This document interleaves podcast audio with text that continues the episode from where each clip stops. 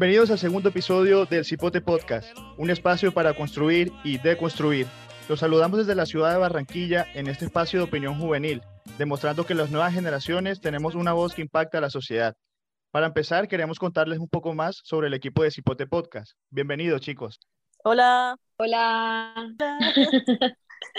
bueno, hola a todos. Mi nombre es Cristina Morta y yo tengo 21 años. Soy activista por los derechos humanos, soy feminista y por supuesto soy periodista y comunicadora. Mi nombre es Reinaldo Torres Aguas, soy economista de la Universidad del Atlántico, activista, miembro y fundador de la organización juvenil Construyamos Academia y miembro también de la plataforma Defendamos la Paz Atlántico. Bueno, yo soy Marla Gutiérrez, soy activista política, soy cuasi abogada porque estoy en proceso de grado y también soy miembro del Instituto de Pensamiento Liberal, desde donde desarrollo un área que se llama litigio estratégico, donde hacemos cositas como quitar placas también. Bueno, mi nombre es Pablo Pachón, yo soy politólogo y un ciudadano activo, me considero un ciudadano activo básicamente. Eh, bueno, para este episodio queremos hablar un poco sobre este tema que es tan importante en la ciudad, que es la inseguridad. Y este, en ocasión del mes de la mujer, queremos empezar hablando un poco también de la situación que viven las mujeres en la ciudad, en, el departamento y, y, en el país. Cris, ¿por qué no nos cuentas un poco más? Así es, Pablo, y bueno, la verdad es que queremos dedicarle este primer espacio de Cipote Podcast a una situación supremamente preocupante a la que nos estamos enfrentando los colombianos, los latinoamericanos y en general el mundo entero, y es que las, las mujeres nos están matando todos los días, y no solo nos están matando, sino que puede que quedemos vivas, pero vivas en nuestro diario vivir, estamos siendo em, acosadas, estamos siendo violadas, estamos siendo manipuladas psicológicamente, estamos siendo atacadas, abusadas y muchísimas cosas más. La verdad es que en este momento las mujeres en Colombia nos encontramos en una emergencia nacional por feminicidios y es por eso que muchísimos movimientos nos hemos unido al estallido feminista nacional. ¿Por qué? Porque del primero de enero al 31 de diciembre del año 2020 tuvimos 630 feminicidios en todo el territorio colombiano, una cifra totalmente alarmante, preocupante, una cifra triste, una cifra que nos llena de dolor, porque aunque las mujeres somos más que una cifra, somos vidas y somos vidas que valen, lastimosamente toca hacer este conteo tan triste para hacer un llamado a la sociedad colombiana, al gobierno nacional y sobre todo a los territorios de que algo está pasando y esto hay que cambiarlo. Lo más preocupante para mí y, y, es cipote problema es que el Atlántico es el quinto departamento con mayor número de feminicidios de toda Colombia. Es decir, el Atlántico en el año pasado tuvo 39 feminicidios, 39 mujeres atlanticenses fueron asesinadas por un feminicida, que en muchos casos era su esposo, su novio, su expareja, un familiar o en algunos casos también un jefe o una persona que compartía espacio laboral con ellas. Es una situación súper triste y lo más triste de todo es que en ciudades como Barranquilla no se está haciendo absolutamente nada por rebajar la desigualdad de género y por eliminar la violencia de género y todo tipo de discriminación.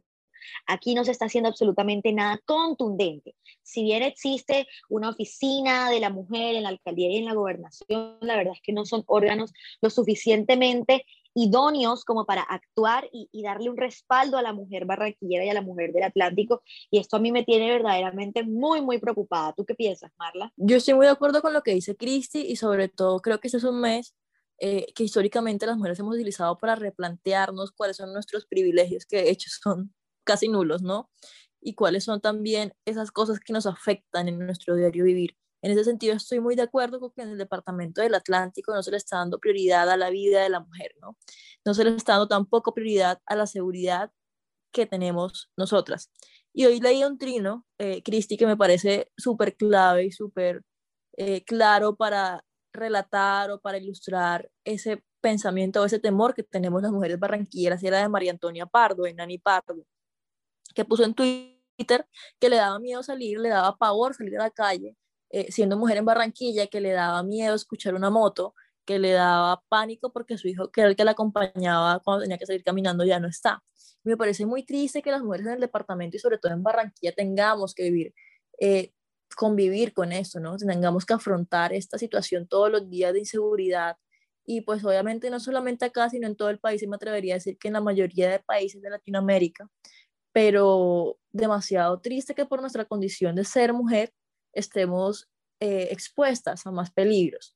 Creo que esto va mucho de la mano con todo el tema de la labor legislativa que, que se desarrolla en los congresos o parlamentos latinoamericanos, que muchas veces no legislan para la vida de la mujer, es decir, se dicen pro vida, pero están pro vida a favor del nacido y cuando nacen entonces ya quedan totalmente desprotegidos o desprotegidas de estos derechos que deberíamos tener, como el tema de decidir sobre nuestro cuerpo, como el derecho a la vida, que es algo tan simple y uno pensaría que se puede garantizar de forma sencilla, pero no es tan así, ¿no? Porque cuántas mujeres van asesinadas este año, ¿no? ¿Cuántos feminicidios van este año? Y en ese tema también relatar un poco que el feminicidio como tipo penal autónomo que es, eh, es clave, pero siento que no simplemente nos podemos quedar en tipificarlo y, rechazar todos los feminicidios, como salió la, la vicepresidenta Marta Lucía Ramírez hace unos días, eh, diciendo que ya todos los feminicidios le duelen, pero pues cuando uno va a ver qué se ha hecho de esta cartera, qué se ha hecho desde vicepresidencia de la República para frenar los feminicidios, pues no se ha hecho mucho, ¿no?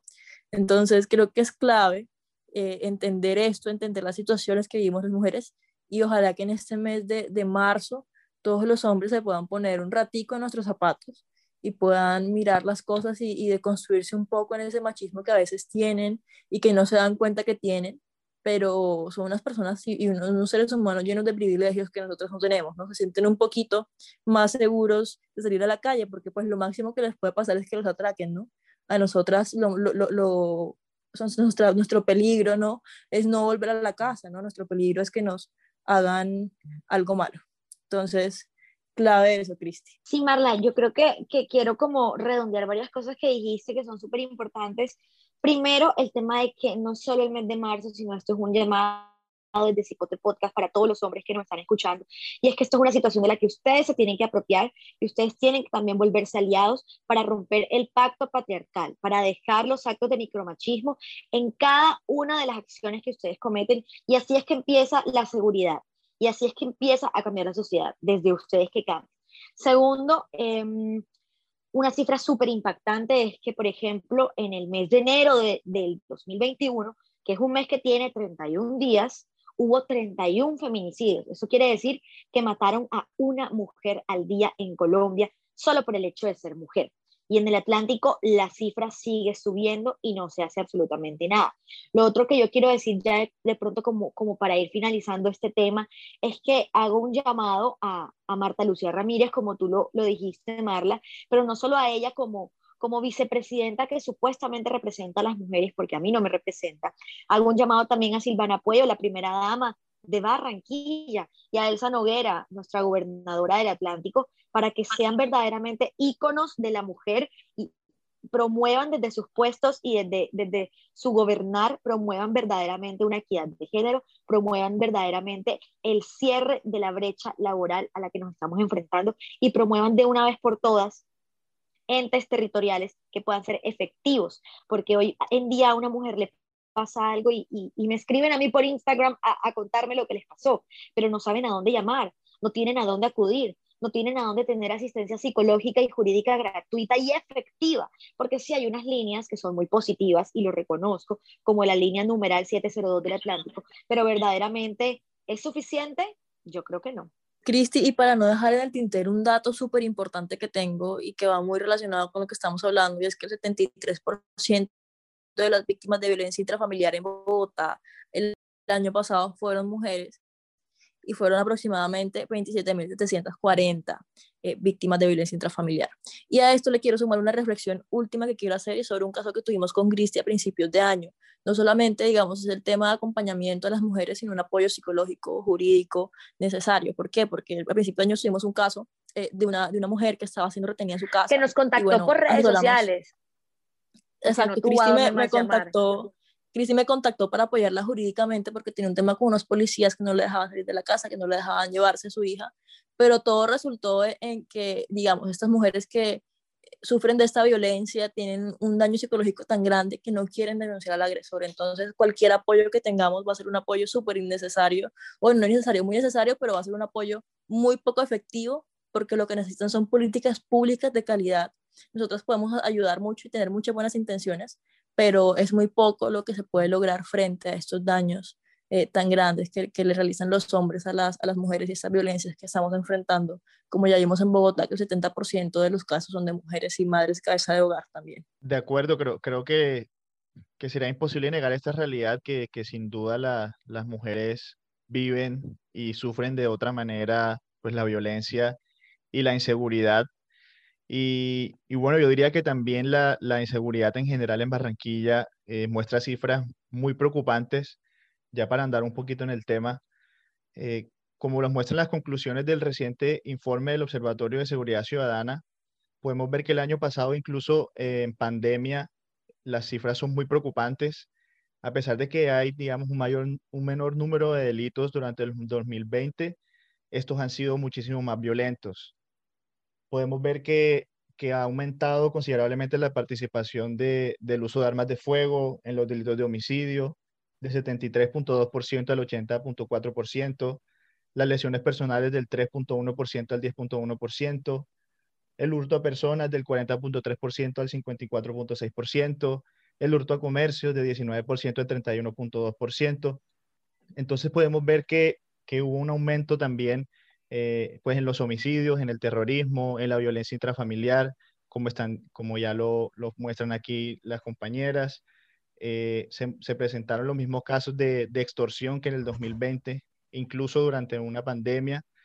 Entonces vemos que la situación en general podría decirse que en la ciudad y, e incluso en el departamento es muy, muy preocupante y, digamos que, que, todos hemos vivido situaciones muy, muy duras, eh, casos que han sido muy mediáticos eh, de asesinatos que nos han dolido a todos los barranquilleros y que sin duda hay que hacer algo, hay que intentar hacer algo, hay que tener propuestas innovadoras para poder superar esta inseguridad que tanto nos, nos hace daño. Pablo, mira, eh, respecto a ese tema, eh, definitivamente la, el tema de la seguridad o la, o la, inseguridad en Barranquilla no es algo nuevo, no, no es algo reciente, es algo que la ciudad viene eh, sintiendo hace una buena cantidad de años, por lo menos podemos ver que desde el 2014 venía aumentando el hurto a personas en la ciudad y que logró disminuir durante el 2020, pues porque vivimos una coyuntura muy eh, especial y particular, que fue el tema del confinamiento, el tema de la pandemia, pero los datos que tú nos estás entregando, pues son bastante preocupantes, porque es que a, pesar de la pandemia, eh, se presentaron los mismos casos de extorsiones, 121 casos de extorsiones, y este es un tema bastante delicado en la ciudad, eh, la gente cree que en el Atlántico y que en Barranquilla eh, el conflicto armado no, no se vivió de alguna forma, cuando es todo lo contrario, cuando estamos sufriendo en este momento el residuo de lo que fueron muchos de los grupos paramilitares. Hoy, hoy la ciudad tiene presencia de los costeños, de los rastrojos, de la Oficina del Caribe, pues quienes son quienes están detrás de estas extorsiones en la ciudad, quienes tienen azotados los comerciantes. No podemos olvidar eh, los hechos recientes en el centro de la ciudad, pues con granadas y, muchas de estas extorsiones vienen dirigidas desde la cárcel de Valledupar, desde la cárcel de máxima seguridad de Tunja. Y, hay un dato que la Defensoría eh, nos entrega y es que en su último informe, que 28.429 personas están en situación de riesgo por el accionar de las bandas criminales, líderes sociales, maestros, eh, líderes sindicales. Recientemente el presidente de la CUT Atlántico eh, fue amenazado. Eh, creo que la gente se siente realmente muy insegura en estos momentos con muchos de los casos que han sido muy públicos y muy, digamos, sonados en la prensa en estos días. Recordemos el robo a McDonald's, recordemos el robo en el Portal del Prado, el asesinato de un entrenador en la granja por robarle su celular, el asesinato de un ciclista en la circunvalar y, y muchos otros casos particulares pues que nos Rey, no te olvides de Rey, no te olvides del asesinato de, de, en la Olímpica que hubo un tiroteo y, y falleció una cajera. Claro, súper importante y, y, ese fue uno, uno, uno de los más mediáticos porque es que realmente decimos en dónde nos podemos sentir seguros. Si nos, nos están matando en el trabajo, no nos matan en la calle, en, dentro de un centro comercial. O sea, e, en, este momento la, la situación y, la percepción de seguridad es, es, bastante delicada. ¿Cómo nos explicamos que los homicidios aumentaron en un 7% con respecto al 2019. O sea, en, un año donde estuvimos confinados, el número de homicidios aumentó. 496 homicidios se presentaron en la ciudad de Barranquilla en el año 2020. E, entonces, yo creo que, que es necesario comenzar a, a, generar medidas, pero medidas de fondo, medidas que realmente nos busquen solucionar esta crisis que, que, está muy ligada a la falta de política social de hace años en, en, la ciudad de Barranquilla. No, no podemos quedarnos simplemente en las obras de infraestructura si, si en estos momentos no nos sentimos seguros al salir a cualquier sector de la ciudad, porque en este momento no se distingue el sur, no se distingue el norte, cualquier sector de la ciudad es vulnerable ante la inseguridad. Sí, yo, yo creo, Reinaldo, que tocas un tema muy importante eh, sobre todo sobre la alerta temprana que formuló la, la, Defensoría el año pasado y catalogó a la, a la ciudad y al área metropolitana como un escenario de alto riesgo para la población. Además de los grupos que mencionaste también, eh, la Defensoría dice que hay presencia de las autodefensas gaitanistas de Colombia y de un nuevo grupo de grupos que se han conformado recientemente como el nuevo bloque costeño, eh, el bloque central Renacer, los Papa López y los Vega, e incluso dice que hay amenazas de grupos que, y estructuras criminales que provienen de Venezuela. Creo que es importante lo que dices, sobre todo en el tema del conflicto armado, porque precisamente esa alerta de temprana y muchos otros hechos eh, nos demuestran que tenemos que dar ese debate, que tenemos que dar esa discusión en la ciudad sobre el impacto que ha tenido el conflicto armado y no seguir negando la realidad. El año pasado, eh, bueno, tuvimos casos de desmembramientos de cuerpos, eh, casos de desplazamiento forzado, más de 200 mil casos de personas desplazadas, extorsiones, eh, infinitas violaciones a los derechos humanos, panfletos amenazantes, desplazamientos masivos en viviendas de interés prioritario, y son temas que, digamos, han pasado por debajo del radar y de la agenda mediática y a mí me parece, me parece que es algo gravísimo. Sí, Pablo, yo, yo creo que el tema también de los desmembramientos no viene desde ahora, sino que creo que la única playa que tiene Barranquilla le dicen Puerto Mocho, ¿no? Precisamente por el tema de que, de que ahí llegaban, pues el, el, el, mito urbano y, lo que he escuchado de las personas que viven en las flores que ahí llegaban antes, el tema de, de, de, los cuerpos, que como era una playa desierta y arrojaban cuerpos y, y cadáveres y, todo ese tema de, de desmembrados. 19 desmembramientos desde el año 2013 en Barranquilla y en su área metropolitana.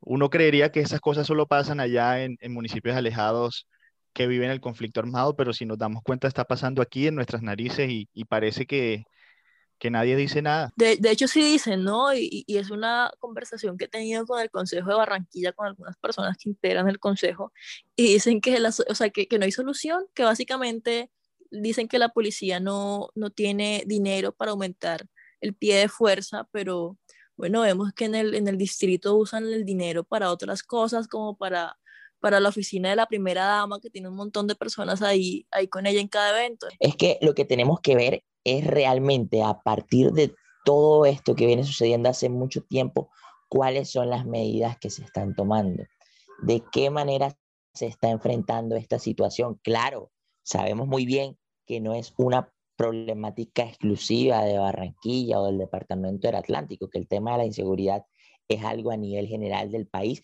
pero ¿cómo lo estamos abordando aquí en el Atlántico? ¿Cómo lo estamos abordando en Barranquilla? ¿Cuáles son las medidas que escuchamos pues cada vez que uno de estos casos se vuelve mediático.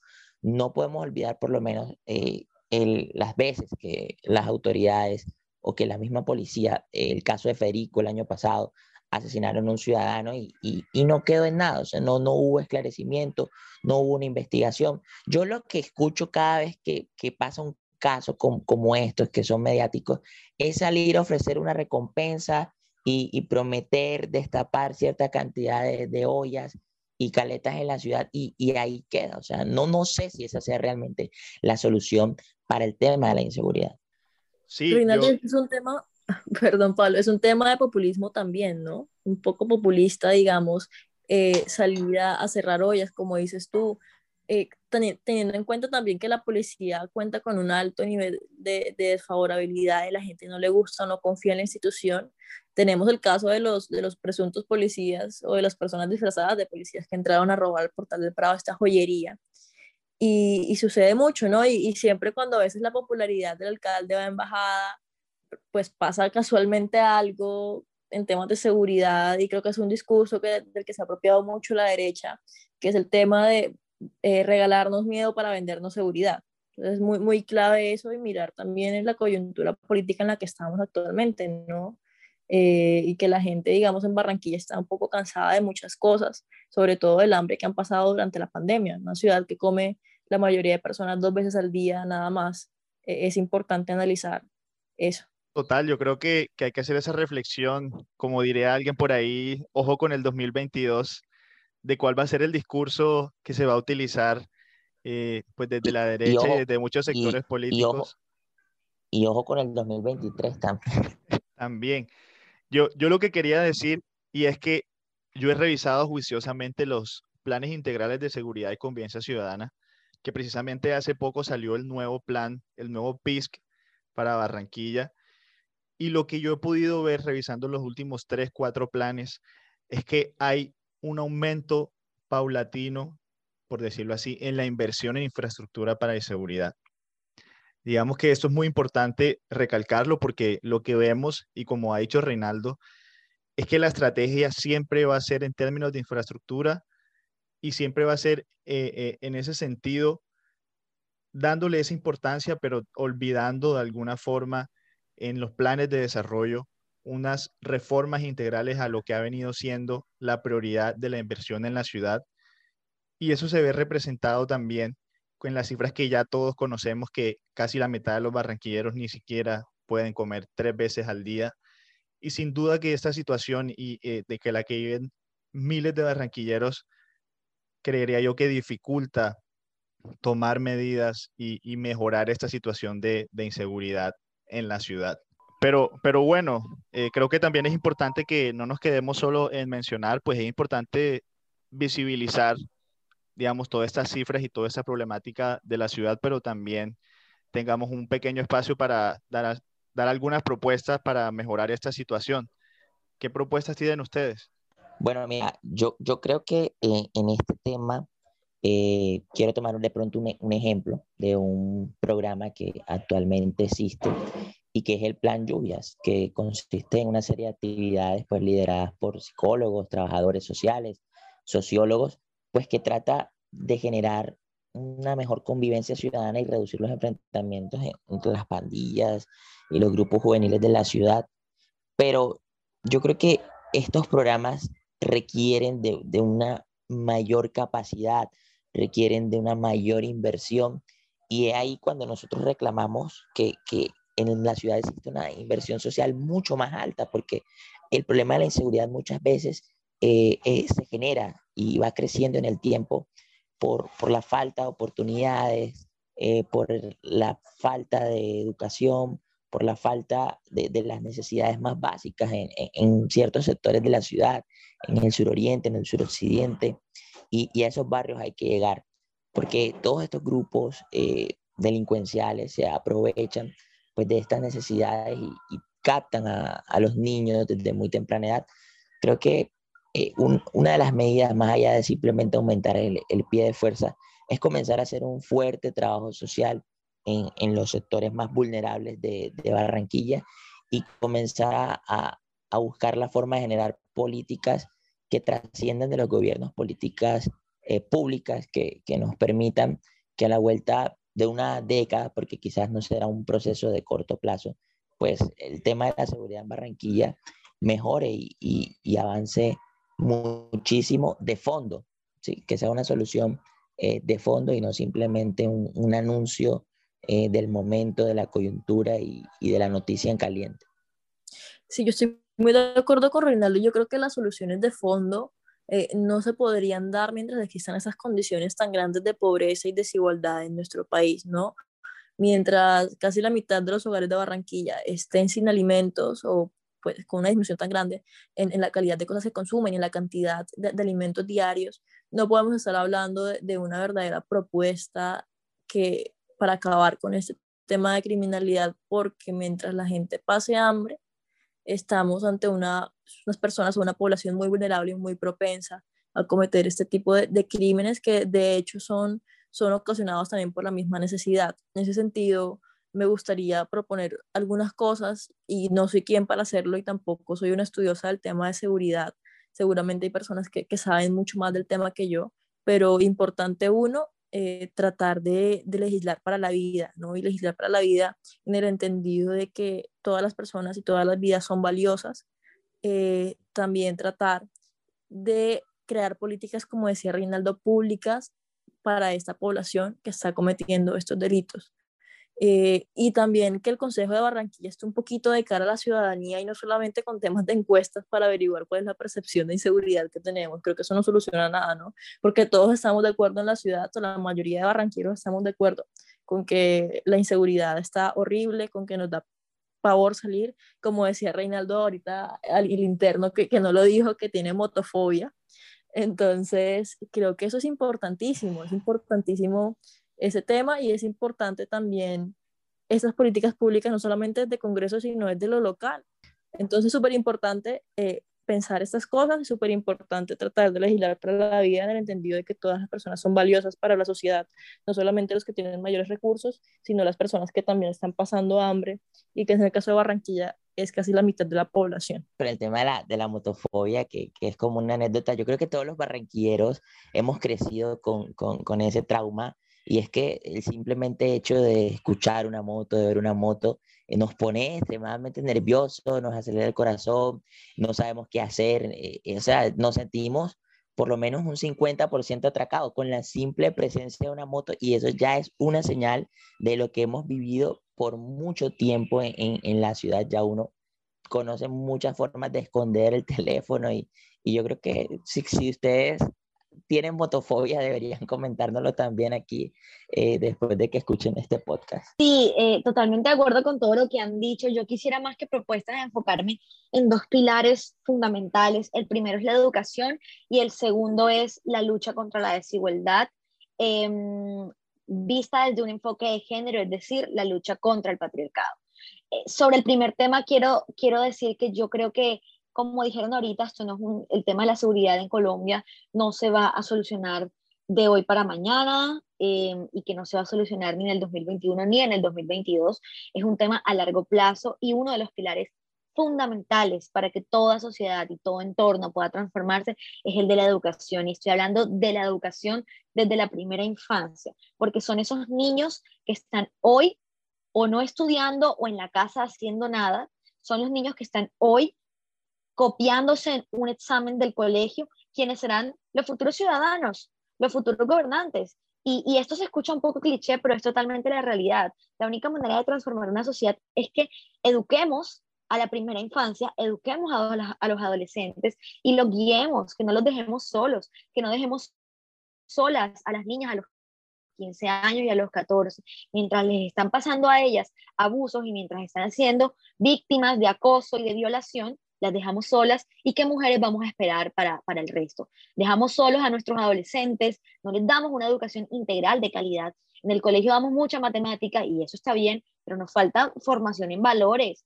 formación en integridad, formación en humanidades, formación en mil y un cosas que me parece que a largo plazo y al fin y al cabo son lo que hace mejores ciudadanos y, y lo que puede hacer una sociedad más segura. Y en segunda instancia es muy fácil, y lo digo yo para cerrar, y es que tenemos que acabar con el patriarcado y es que América Latina debe ser toda feminista y es que debemos eliminar la violencia machista de toda la sociedad. Muy interesantes las, las propuestas que nos dejan. Yo, yo estoy de acuerdo con que sin duda debemos plantear soluciones a, a largo plazo que, que superen, por decirlo así, eh, propuestas del momento, propuestas populistas, propuestas que son muy populares, pero que no brindan verdaderos cambios en, en lo que está pasando en materia de, de, seguridad en la ciudad. Yo a lo que ustedes han dicho le agregaría el fortalecimiento también como de los espacios de diálogo e interlocución entre la sociedad civil y los entes territoriales. Eh, yo entiendo y creo que es muy efectivo para tratar la seguridad, que la sociedad eh, y que la comunidad esté inmiscuida eh, total y profundamente en los procesos de planeación y ejecución de las medidas. Yo, yo veo que la alcaldía ha hecho un esfuerzo por, por llevar a cabo este tipo de talleres, este tipo de iniciativas, pero sin duda creo que, que podemos seguir mejorando eh, y proponiendo una más, mayor cantidad de espacios y una mejor calidad de esos espacios que le permitan a, a la comunidad misma hacer parte de, su proceso y, y, de su mejoría. Bueno, ya se nos acabó el tiempo en este segundo episodio de Cipote Podcast. Los invitamos a dejar los comentarios en nuestras redes sociales, los invitamos a seguirnos en todas nuestras redes sociales y a dejarnos también el próximo tema que ustedes quieran que tratemos en el tercer episodio del Cipote Podcast. Chao. Chao, chao, chao.